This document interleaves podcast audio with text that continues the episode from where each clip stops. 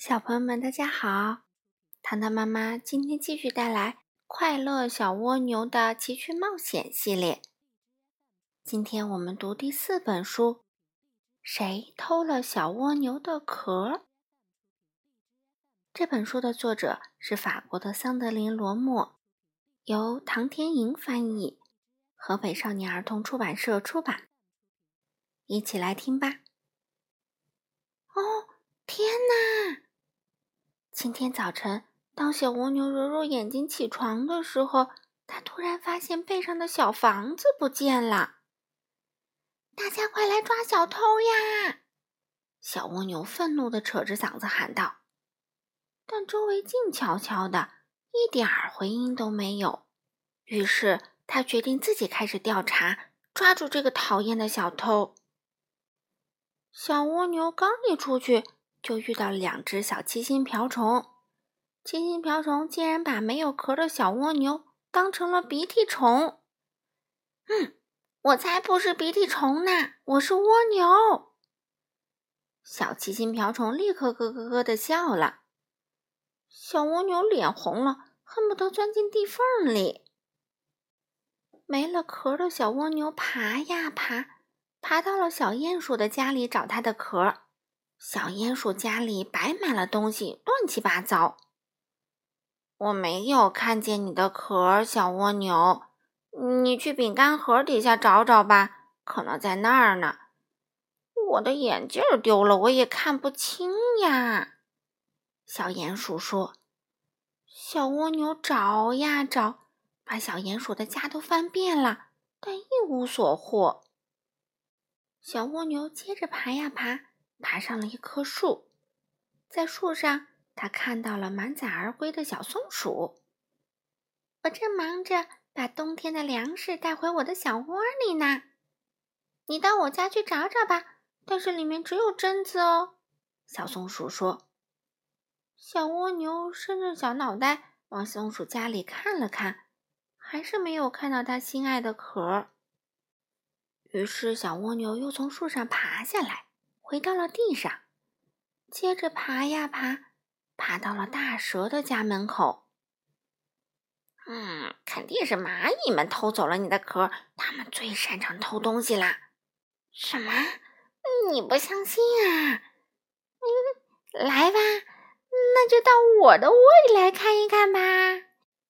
大蛇一边坏笑着说，一边磨牙。啊！小蜗牛倒吸了一口凉气，赶紧转身溜走。小蜗牛又爬呀爬，来到了青青的小河边。它决定去小青蛙家问问。呱！我喜欢跳来跳去，从荷叶跳到睡莲。小石子和芦苇也是我的驿站。跳累啦，就到河水里一探深浅。你的壳这么重。对我有什么用啊？如果你还是怀疑，就请跳到河里，看看你的小房子是不是被我藏在水底。”小青蛙欢快地说。小蜗牛不会游泳，但它相信它的朋友。突然，一只大大的金龟子气喘吁吁地出现了，它冲着小蜗牛喊道：“小蜗牛，快来！”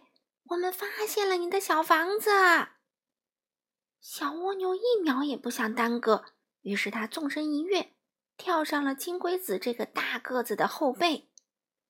金龟子背着小蜗牛，立刻起飞了。在小河边，小蜗牛发现了它的壳，还有壳上三个惊慌失措的蚜虫。现在，壳正在顺水漂流，河水。将会把小房子和小蚜虫一起带走。小蜗牛，你一定要救救我的宝贝们！小蚜虫的妈妈苦苦请求着。但是小蜗牛并不会游泳，它眉头一皱，气上心头。青蛙会游泳啊，赶快去找它，它一定可以前来营救。呱呱呱呱。大家需要我吗？青蛙问道。小蜗牛来不及回答，赶紧跳上小青蛙的后背。小青蛙飞快地向前游去，冲刺啦！好险啊！小蜗牛在自己的壳就要翻到水下之前，把上面的三只小蚜虫稳稳地抱了下来。小青蛙、小蜗牛和小蚜虫终于都上了岸，小伙伴们纷纷鼓掌欢迎他们的小英雄。小蚜虫们急忙向小蜗牛道歉，原来是他们偷偷拿走了他的小房子，在水边玩。蚜虫妈妈亲亲小蜗牛。感谢他救了自己的蚜虫宝宝，可小蜗牛惦念着他的小房子，它已经顺着小河飘远了。正在这时，早晨嘲笑过小蜗牛的两只七星瓢虫突然出现了，原来是他们发现了小蜗牛的壳在河水里打转，就赶紧把它抓住送过来啦！太棒啦！这下。小房子又回到了小蜗牛的身边。这天晚上，在失而复得的小房子里，小蜗牛邀请了三只淘气的小蚜虫做客。他们一起睡着了，做了好多好多甜甜的梦。好了，小朋友们，谁偷了小蜗牛的壳？它的妈妈就读完啦。希望你们听完以后。也能有一个甜甜的梦哦。下次我们读第五本《小蜗牛的奇妙发现》。好了，小朋友们，我们下次再见喽。